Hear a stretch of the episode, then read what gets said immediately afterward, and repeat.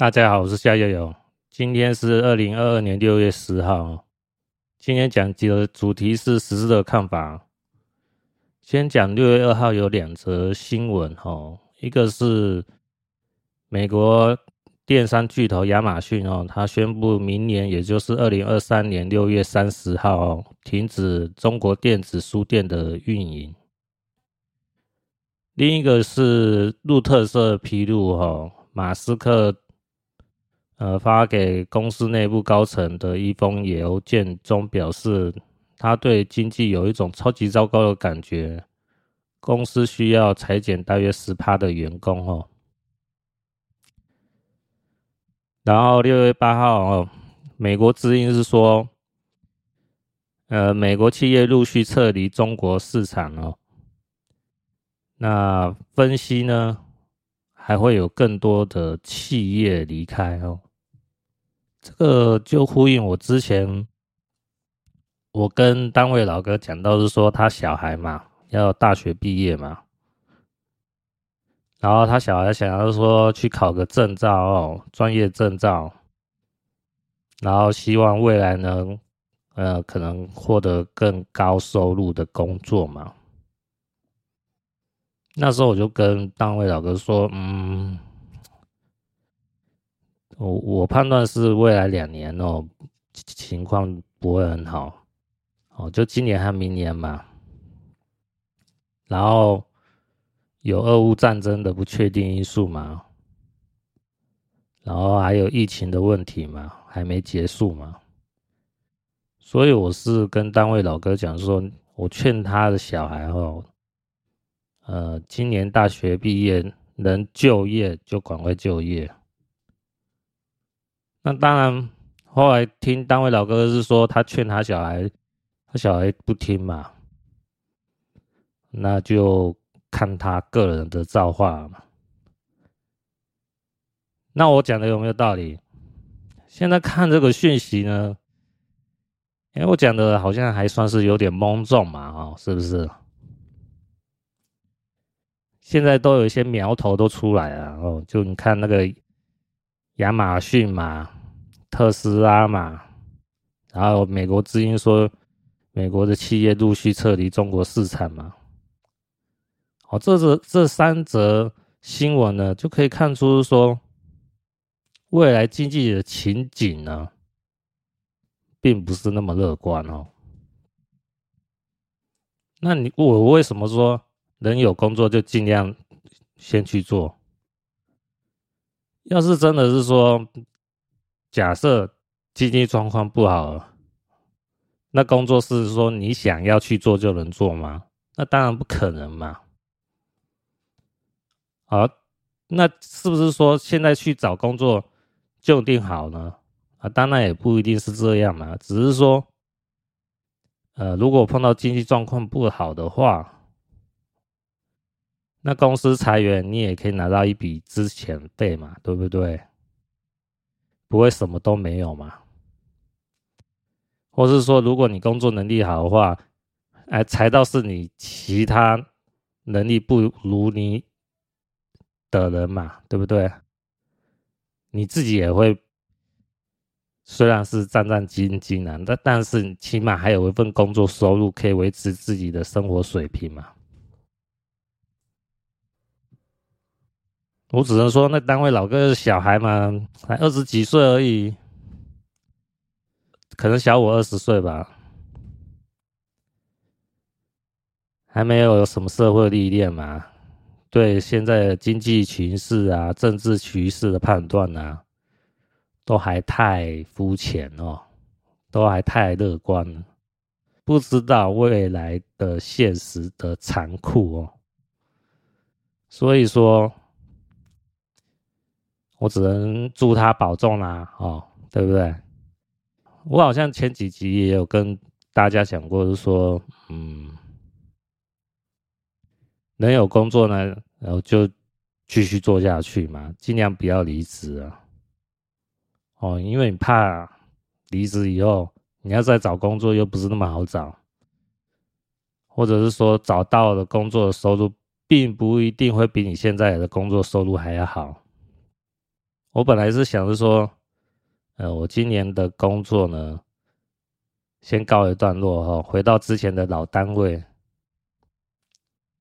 哦，那因为我的邻居呢，他是要退休嘛，那我有机会说顶他的位置嘛。可是呢，呃，我那邻居跟帮我去打听呢，没有什么下文啊哦。那我就跟我妈讲，就是说你再跟我邻居讲说，是不是因为呃没有打疫苗的原因？然后我那邻居说：“哎，他真的去问了以后，真的是没有打疫苗，哦，就有一个顾虑嘛，哦，他们那边工作的人就会想，就是说，哎，我们都有打，为什么不打？对不对？那好像四月多的时候是哦，那时候就想说啊，回不去就算了哦。那我那时候是想是说。”我最起码有一个工作哦，可以是说有一个退路嘛哦，才会想到是说离开现在的工作哦，先要有一个退路哦，才能离职嘛。那当然这个退路行不通，那我只好继续做现在的工作。那如果你要有是说离职转换跑道的话哈，还是要先要确定你已经有。新的工作是等你哦，才能这样子做，要不然就两头落落空啊哦，那你的未来的生活就不是那么好过嘛。嗯，还有一件事是说跟单位老哥有关的哦，大概一个月前吧哦，那时候我有讲到嘛，我看到单位老哥又来跟我闲聊，有时候我心里会有点不耐烦了。因为是说单位老哥有时候又讲一些老生常谈话啊，又说你看啊，我再过两年就要退休啦哦。虽然我能拿到的退休金不多啊，但我这样子，我这样一生做的还算可以吧哈。哦，类似这种话，我已经听了大概三四遍哦以上了，我听了就有点不耐烦了。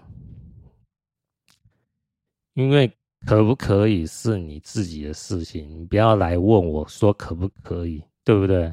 不需要别人的认同，然后你才觉得说啊，我这样退休，我这样的一生过得算是还可以啦，对不对？哦，我是觉得没有必要啦哦。我不大喜欢听人家讲的那种比较像垃圾的话哦，然后我又我又像一个垃圾桶一样，我就在那听啊。呃会觉得说，啊，这真的是浪费我的时间，所以我那时候我就放路德的节目给他听嘛，哦，因为录的就是反共灭共的节目啊，他听了就很不爽啊。那时候他不是有跟我讲，是说你听这些节目有有什么屁用哦，对不对？那我那时候有跟大家讲嘛，哦，听录的节目你就可以做一些预防的动作嘛。你也可以做判断嘛，和决策嘛。好像这个单位老哥的小孩，哦，他要不要就业，还是要不要考那个专业证照，这是一个嘛。再一个就是单位老哥老婆在大陆，哦，中国那边可以早点回来就早点回来嘛，但是他还在拖嘛。哦，单位老哥不敢跟他老婆讲啊，因为怕讲了。又伤了他们母女之间的感情，这是妇人之仁哦。还担心说，呃，单位老哥老婆哈，要是趁早回来的话，哦，就是单位老哥的老婆的外孙女，哦，就没人照顾了啊。如果要有人照顾的话，一个月要七八百块人民币。啊，我跟单位老哥就说，啊，你就付啊。付个半年一年也可以呀，哦，那单位老哥又在意一个月七八百块人民币，嗯，我我那时候跟大家讲嘛，这是一个很可悲的事情哦，人穷哦就没有志气了，极其可悲。我记得有讲过这件事哦。你到底是自己老婆重要呢，还是那个一个月七八百块人民币重要？而分不清楚轻重。那时候单位老哥呢来酸我哦，那新疆维吾尔族人的事情啊，我也不相信有这件事啊。哦，因为单位老哥认为是说新疆维吾尔族人的事情，你是新疆人吗？你有证据吗？你为什么去相信这件事情呢？对不对？然后单位老哥又讲，像中共的事情，我最讨厌看台湾的一些节目哦，批评中共啊，不该这样做啊，不该那样做啊。哦，单位老哥是说，这些人我听了就很赌烂啊。哦，你们这些人有能力就去改变中共啊，去推翻中共啊。不要在下面讲一些五四三呐，大概单位老哥讲的话是这样子啊。那我听单位老哥这样讲，我就很不爽啊！我就觉得讲话没有人情啊，也没有民主的意思啊！我就回单位老哥就说，就像你看电影一样，你看到一部烂电影，你不会去批评他吗？嗯，难道我看到哦有一部电影被批评了？然后我就跟对方讲，就说：“你是导演吗？你是演员吗？哦，你是背后的金主吗？你有出过钱吗？你凭什么批评这部电影？”哦，那单位老哥就说：“啊，这个这个是电影呀，跟我讲的不一样啊。”哎呀，我都是觉得说单位老哥都是狡辩呐，哦，为什么不能批评中共？单位老哥不敢批评中国，是因为他没种，不敢批评，很现实就是这样子啊。单位老哥不敢批评中共，然后就批评哦，骂中共的人，哦，他哦就认为自己，哎，我是中共的走狗，很厉害哦，听起来就很不爽。然后我听到单位老哥说：“哦，新疆维吾尔族人这件事情他不相信。”我就回单位老哥说：“那德国纳粹屠杀犹太人，你认为有没有这件事？”哎，单位老哥就心虚了，不敢回应了。然后单位老哥反问我：“你相不相信有南京大屠杀？”我立刻回单位老哥：“我说相信啊，有啊。”有这件事啊，然后单位老哥说：“对啊，我我认为有这件事啊，哈，因为我还去南京哈，那南京哦有那个大屠杀的博物馆嘛，那我有看过那些那些东西嘛，然后我听单位老哥那样讲，我就回单位老哥说：咦？”你是那个年代的人吗？你有看到这件事吗？你怎么相信这件事？你怎么相信有南京大屠杀？好笑。那单位老哥听我这样子酸他，就回我好笑，然后一副很不爽就走了。我要讲的是什么？啊，单位老哥哦，啊、他以为。南京大屠杀，我会说没有，怎么可能没有？这个有点脑筋、有点智商的人就可以判断有没有这件事吗？我虽然是亲美哦，但我也不会是说日本人哈在南京的这种大屠杀的事情，我还会认为是说没有，好不好？哦，这是一码事归一码事啊，哦，不要混为一谈呢。啊，单位老哥以为提南京大屠杀，我会说没有，真的是很好笑啊。那我用是说，哦，新疆维吾尔族人的事情，单位老哥说，你是新疆人吗？你有看到这件事吗？你有证据吗？来酸我，是说。新疆维吾尔族人这件事啊，是子虚乌有的事情啊。我也一样回去酸他啊，然后我就讲好笑嘛，本来就是很好笑的逻辑啊，对不对？他逻辑就是有问题了。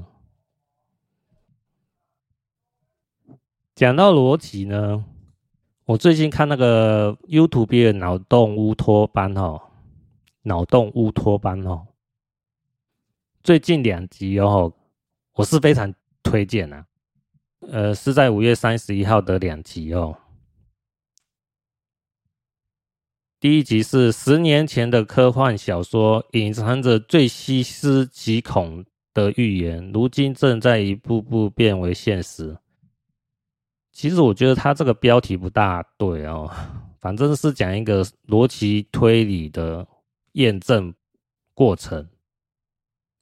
他这一集里面有讲到，是说有一张照片呢，是军用卡车哦在路上行驶的照片。那就问大家是说，从这张照片你可以判断这个军用卡车。是在哪里的军用卡车，而它正要行驶到什么样的地方？大家可以推理出来吗？然后这一集就讲是说啊，它的过程是怎么样的？的的的的，哦，大家可以去看这一集，讲的很精彩哦。然后下一集呢，是一张照片哦，就是远处飞机飞过去，问大家说。这个飞机是什么飞机？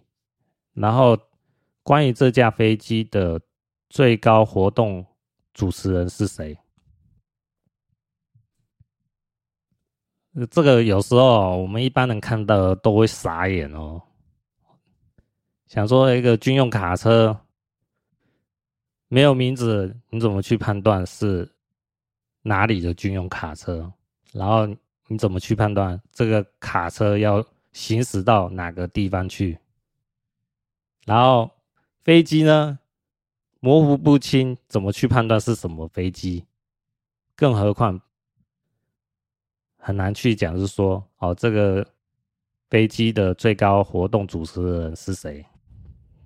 但是呢，呃，这两部影片啊，都做一个合理的推论的解释哦，非常精彩哦。我建议，非常建议大家看这两部影片哦。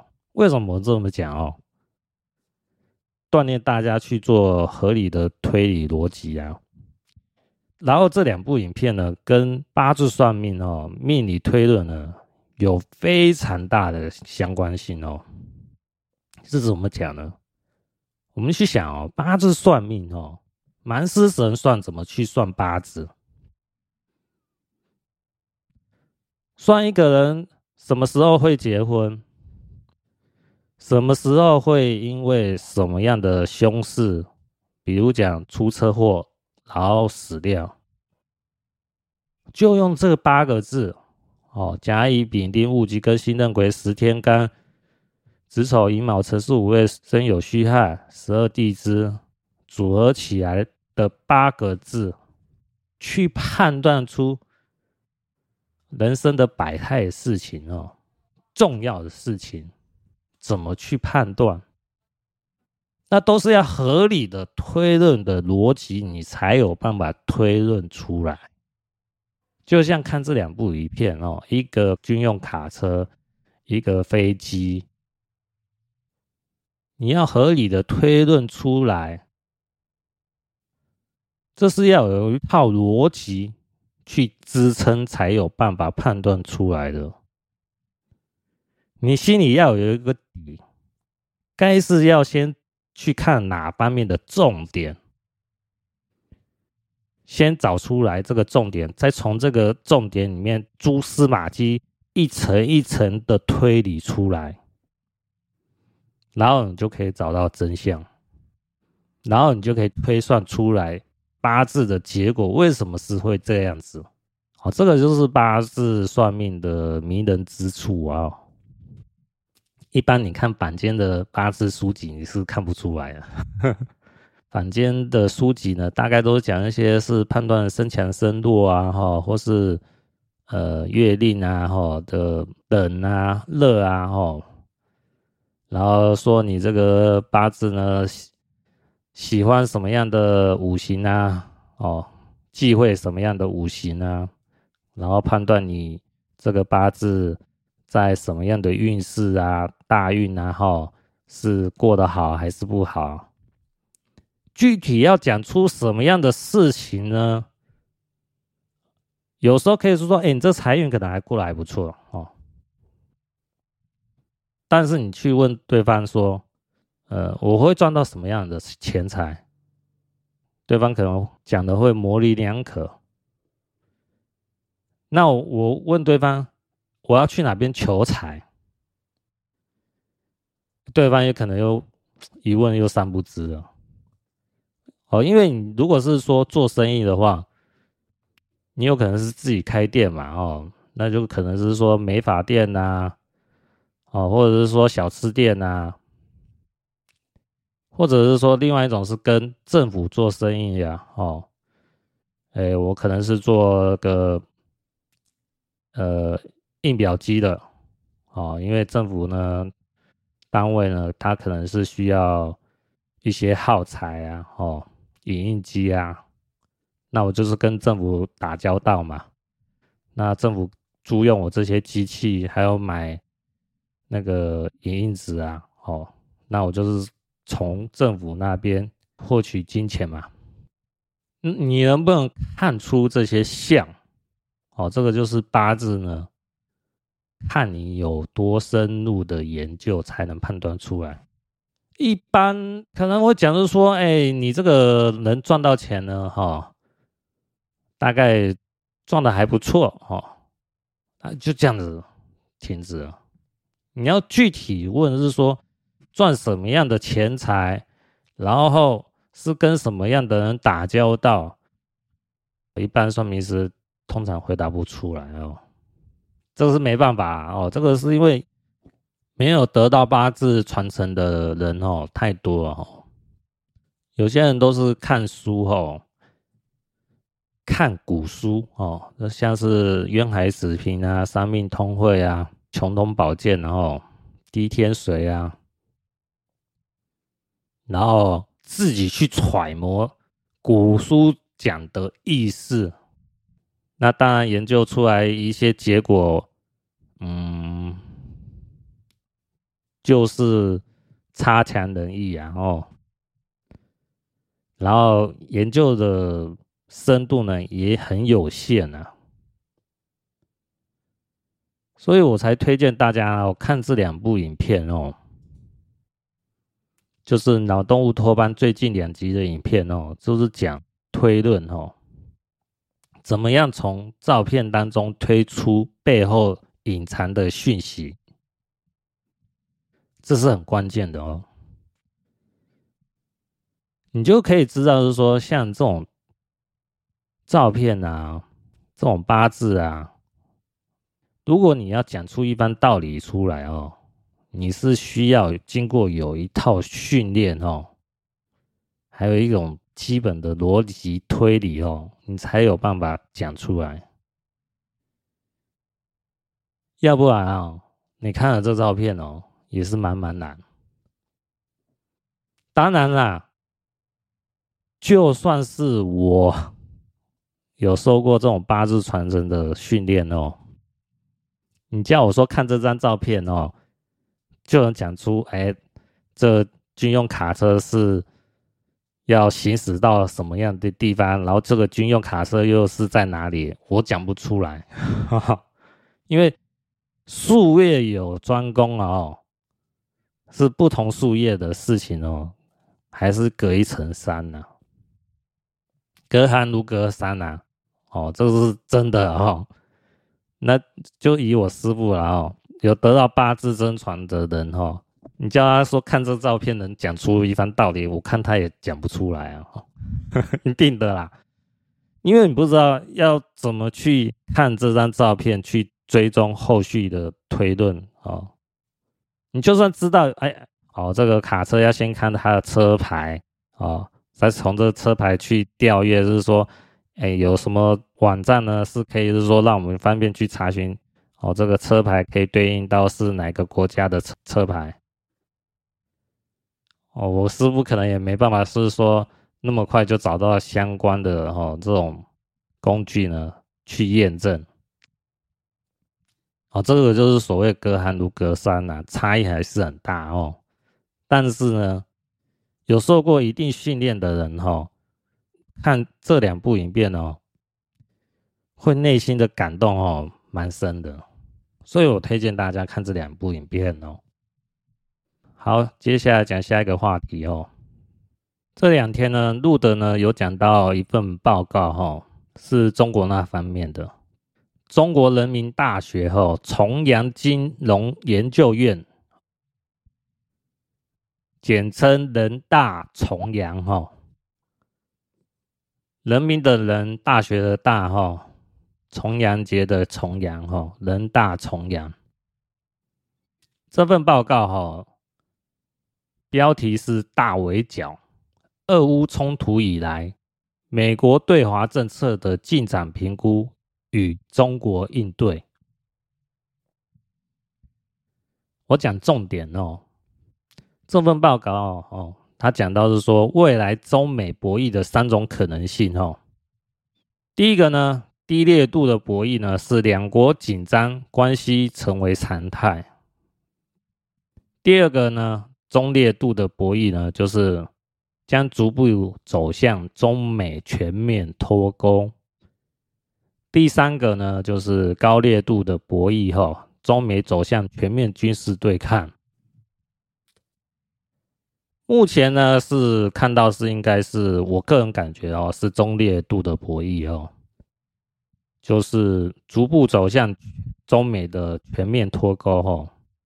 这个从呃，我这一集最早讲到了哈，亚马逊啊，美国之音啊。哦，讲到是说美国企业陆续撤离中国市场了。啊，这两个新闻呢，可以去判断是说，现在是属于中烈度的博弈哈，中美逐步的在脱钩哈。那像高烈度的博弈哦，就是走向军事对抗哦。这份报告是说有五种层面哦。第一个是全面的网络战争，第二个是全面的常规战争，第三个是空天战争，哦，就是航空、太空的，第四个是核战争哦，第五个是认知战哦。认知战就是讲话语权呐，哦，就是谁是正义之师啊，哦，谁谁做了什么样的错事哦，批评对方呢？这跟宣传比较有关系啊。那我个人感觉呢，目前是有在打认知战哦，中美双方都有在打。那会不会进一步的升级？是说，嗯，常规的战争啊，哦，空天战争啊，核战争啊，都要密切注意哦。就看未来四个月会不会发生了哦。我个人认为。既然有这份报告，意味着是说不排除这种可能啊。那路德为什么要提到人大重阳的这份报告？是因为人大重阳的这些经济学专家哈学者哈是习近平所重视的人啊哈，习近平会听取这些人的意见啊。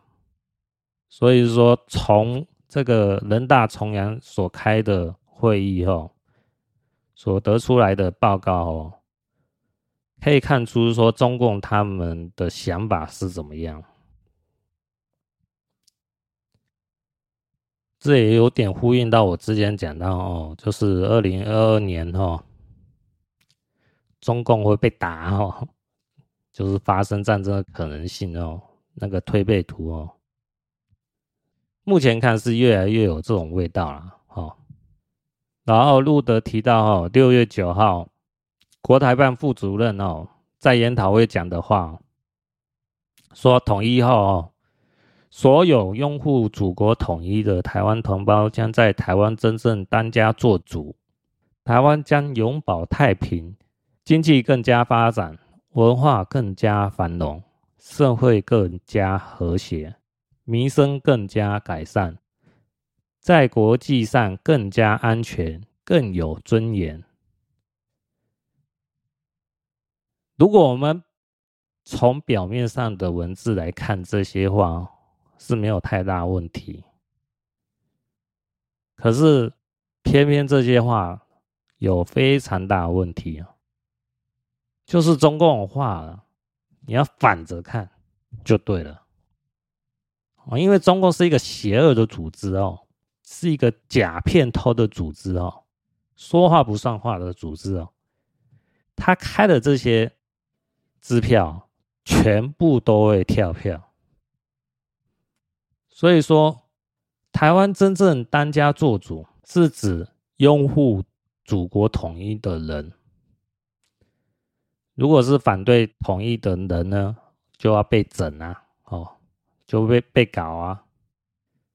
永保太平呢，就是高压维稳，听不到反对的声音哦。经济更加发展呢，就是超发货币哦，房地产高涨哦，文化更加繁荣，就是捧共产党的 LP 哈的这种文化哦，会会更加繁荣，社会更加和谐呢，就是高压维稳，民生更加改善呢，就是你被压迫的时候没人帮你，你只能自己吞，也没人会报道出来。你就是看到表面上的和谐，还有民生的改善，因为有反对的声音都被压下来了，在国际上更加安全、更有尊严哦。就是你台湾护照变中共护照哦，你只能去伊朗、北朝鲜哦。我刚才讲的这些话哦，是路德做的解释哦。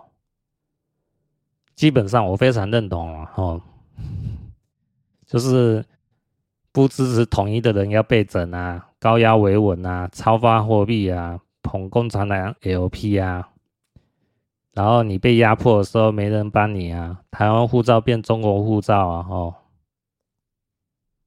这些都是路德所做的解释哦，基本上我都非常认同啊。如果你对中共有一定认知的话，基本上也会认同啊。啊，像我讲的那单位老哥，大概就会相信这个国台办副主任讲的话哦。就讲这个话，因为他也会相信，然后就是被洗脑洗得很深的人哦，脑子当中有那种大中国主义的人哦，可能就很容易被这种谎言所迷惑啊。这怎么可能会发生？我们现在来看一下事情好不好？现实当中的事情。现在奥密克戎在中国大陆上海封城，你现在有看到所谓永保太平、经济更加发展、文化更加繁荣、社会更加和谐、民生更加改善吗？你有看到这些吗？光是中国上海封城这件事情，你都看不到这些内容，我们怎么可能去相信这个国台办副主任所讲的话？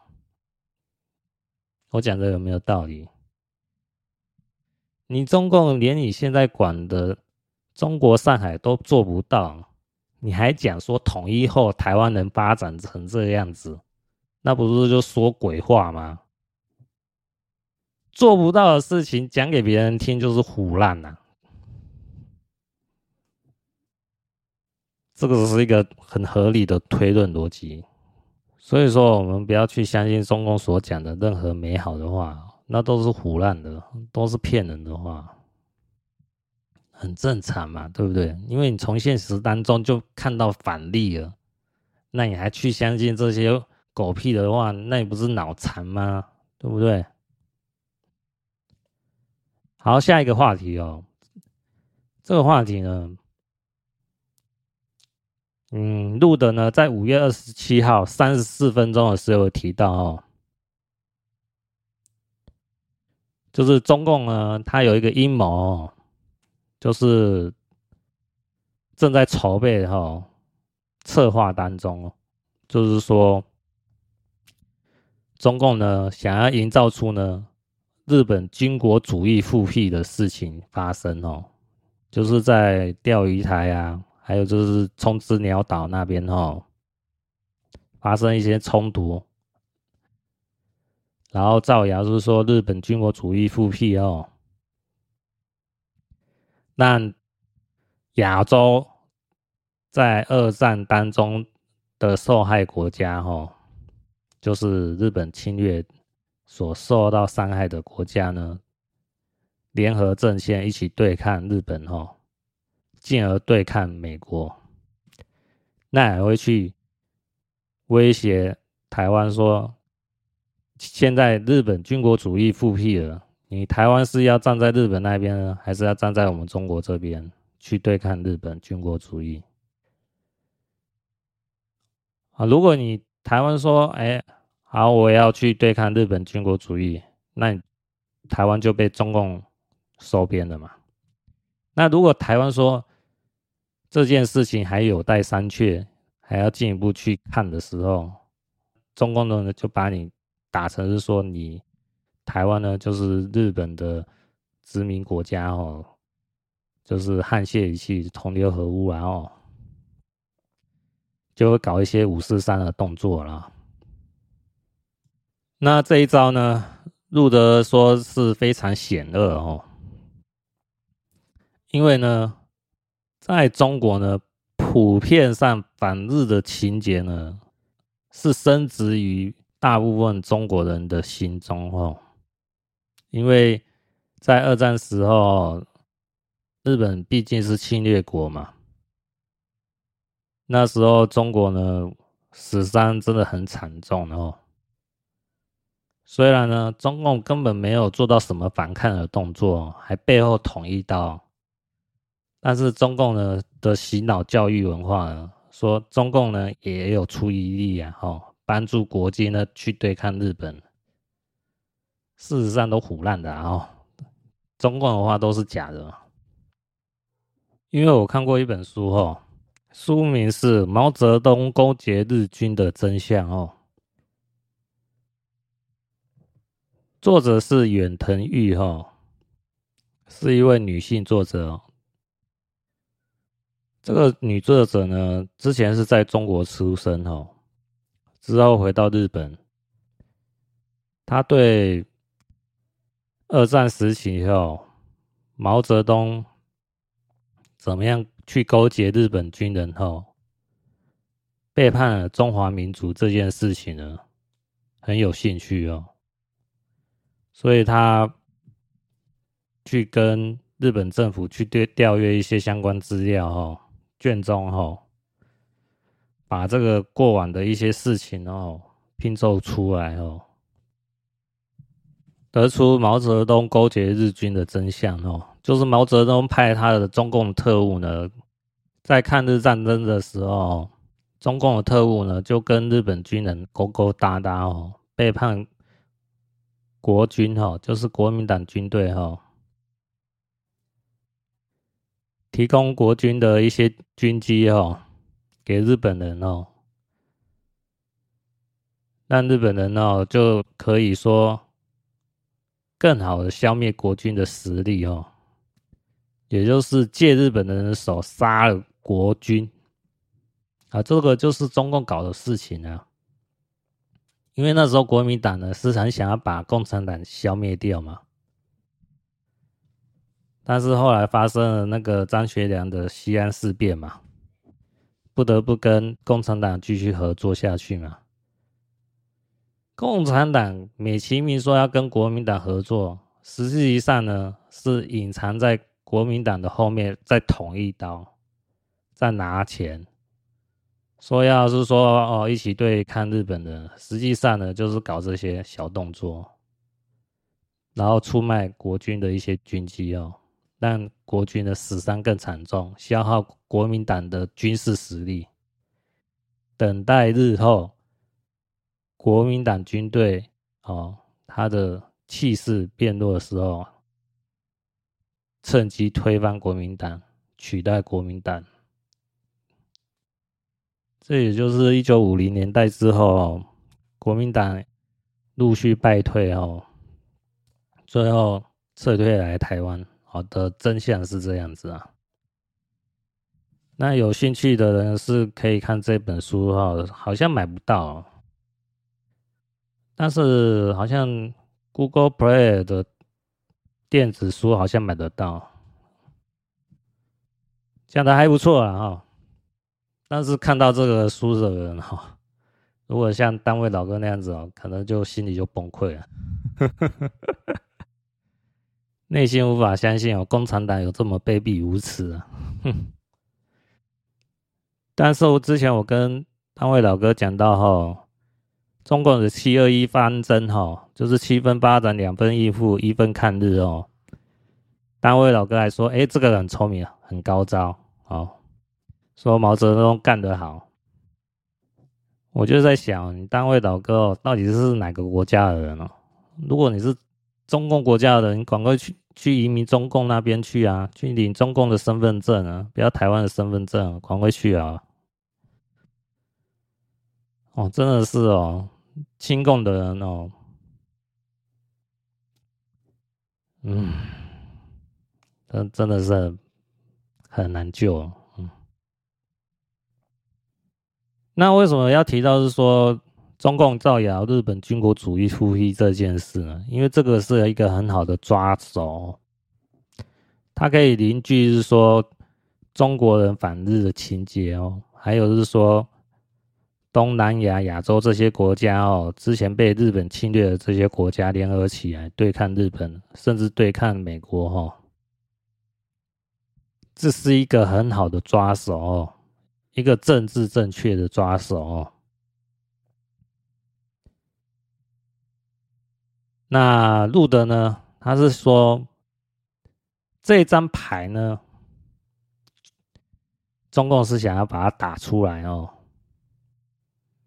那美国这方面呢，也有相应的对策哦。是什么对策呢？就是新冠报告哈，就是新冠病毒来自中国经方实验室的这份报告哦。美国应该是准备好了哦，就等中共先出手了哈，打出日本军国主义复辟这张牌哈。路德说这个叫小王炸哦。那美国的新冠病毒报告呢，是大王炸哦，我那时候听的是有点有点懵啦哦，听不大懂，什么小王炸、大王炸啊？我上网查一下哦，这个小王炸哈，就是大小的小哈，国王的王，然后炸弹的炸哦，这小王炸、大王炸哦，就是中国那边玩斗地主这个牌的牌型然后。小王就是黑白的鬼牌了哈，大王就是彩色鬼牌啊，当然是大王比小王大。那美国是不能先出手啊，因为你把大王这张牌呢先打出来，中共那边他可以规着等一下再打出小王啊。你让中共先打出这个小王，那我大王先再压下去，那就变成是说。美国这边还可以陆续打出牌，把牌出尽就赢了。所以说哈，目前呢就是看谁先出手哦，谁的输面就比较大。所以说目前却有点僵持住哦，但是这种僵持住呢是不会太久。为什么呢？因为二十大哦，习近平想要继续连任下去哦。那习近平就要搞事情出来嘛？那二十大是在好像十一月嘛，哦，所以说在十月之前呢，中共有一些动作的可能性呢，会越来越大，时间越来越紧迫哦，习近平的时间越来越短了。习近平是基本上一定是要连任下去啊，因为他如果下来就会被其他人整死啊，所以对习近平来讲呢，他有不得不出手的顾虑。好，时间是不等习近平的，所以变成是说，美国这边是可以等中共那边出手，只要中共一出手，那美国再出手。好，这个新冠病毒哦，来自于中国军方实验室一出来哦，那就有可能是八国联军哦，以上去联合围剿中共这个国家。我目前是这样看这个未来的局势，然后，但是我要讲的重点是哦，六月五号，路德的节目哈，一个小时十二分哈，路德讲的这段话，有人去问路德哈，问说，如果一旦那个的时候，美国有多少华人需要保护？我个人解读哦。就是当中美发生冲突、发生战争的时候，美国有多少华人需要保护？路德是直接讲，这个就是白名单呐、路德讲到是说，美国是不会歧视在美华人、啊，但是会设法律哦。这个意味着什么？这个我好像之前有提到过哦，大家可以搜寻维基百科哦。对日裔美国人的囚禁，哈，还有 BBC 的一则新闻，哈，是二零二二年三月十一号，哈，二战时期美国的日裔拘留营。哦，简单来讲，就是说二次世界大战的时候，日本偷袭珍珠港嘛，哦，大概两个月后，哦，美国总统罗斯福发布九零六六号行政命令，哦。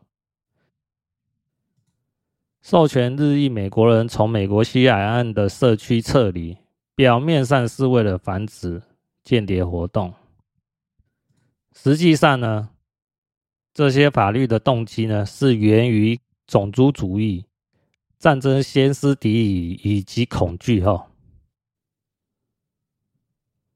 大家可以看这个 BBC 的中文新闻哦。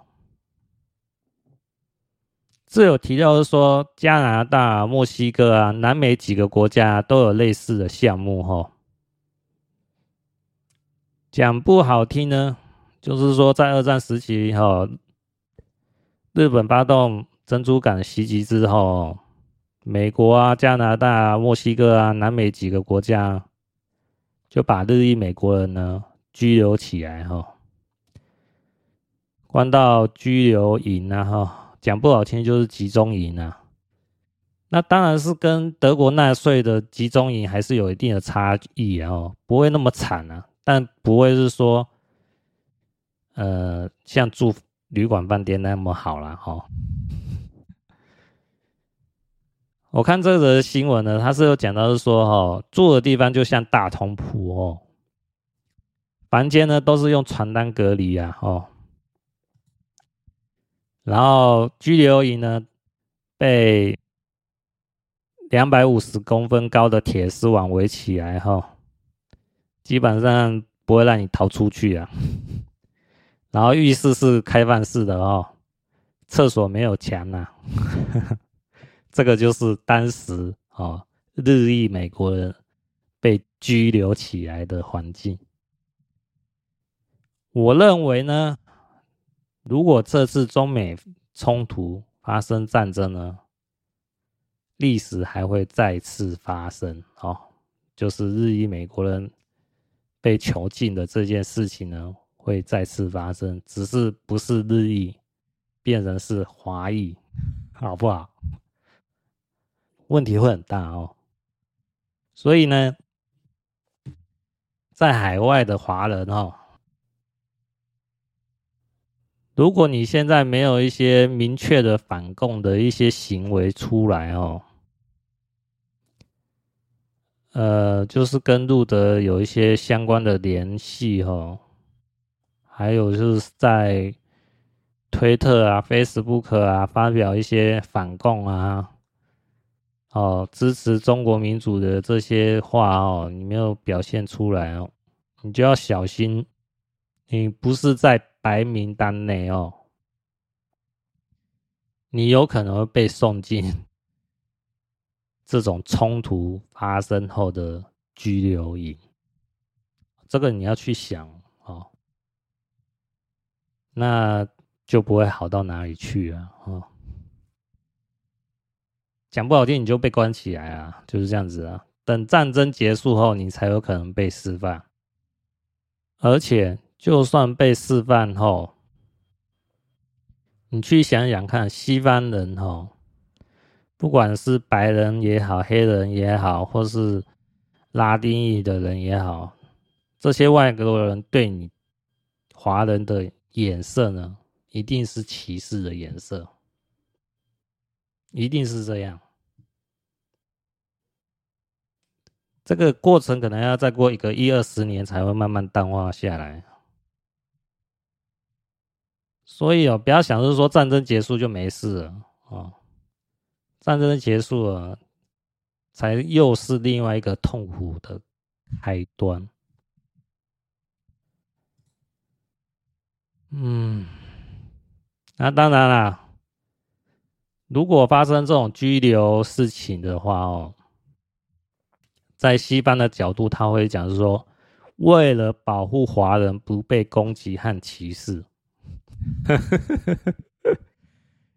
通常也会讲的比较好听的名目啊，告诉你说，哎，你这个华人啊，在西方世界啊，也很危险哦，因为中美一发生冲突，或是中国呢跟西方世世界发生冲突以后，基本上不会给中共什么好的名目下去嘛，你就说中共就妈的这个邪恶的恐怖组织嘛。然后中共渗透西方又很深的情况下，你去想想那个时候西方人看你黄种人的眼色，他会想你是不是共匪？这时候你很难说不会发生哦，西方人攻击黄种人的事情，我认为是有可能发生哦。那为了避免说这种事情，一而再、再而三的发生，那西方人政府角度会想说，那干脆把这些黄种人关起来，哦，那黄种人跟西方白种人呢、黑人啊、拉丁裔人呢，都没办法接触呢。就某种程度来讲，是保护了黄种人、华裔啊，哦，那实际上呢，就是把你这些黄种人、华裔呢、华人呢关起来。关到战争结束以后，好，所以呢，海外华人，你也最好要祈祷不要发生战争。但是这种中美发生冲突的事情呢，嗯，很难避免啊，只能说呢。趁早做准备啊！哈，早点站队哈。你要嘛呢，你就是回到中国去啊；你要嘛呢，站在西方这边就是反共。你现在就开始要有行动了。如果你是中共相关的一些人呢，你就把中共做一些坏事呢，提供给西方哦，就投诚呐，然后。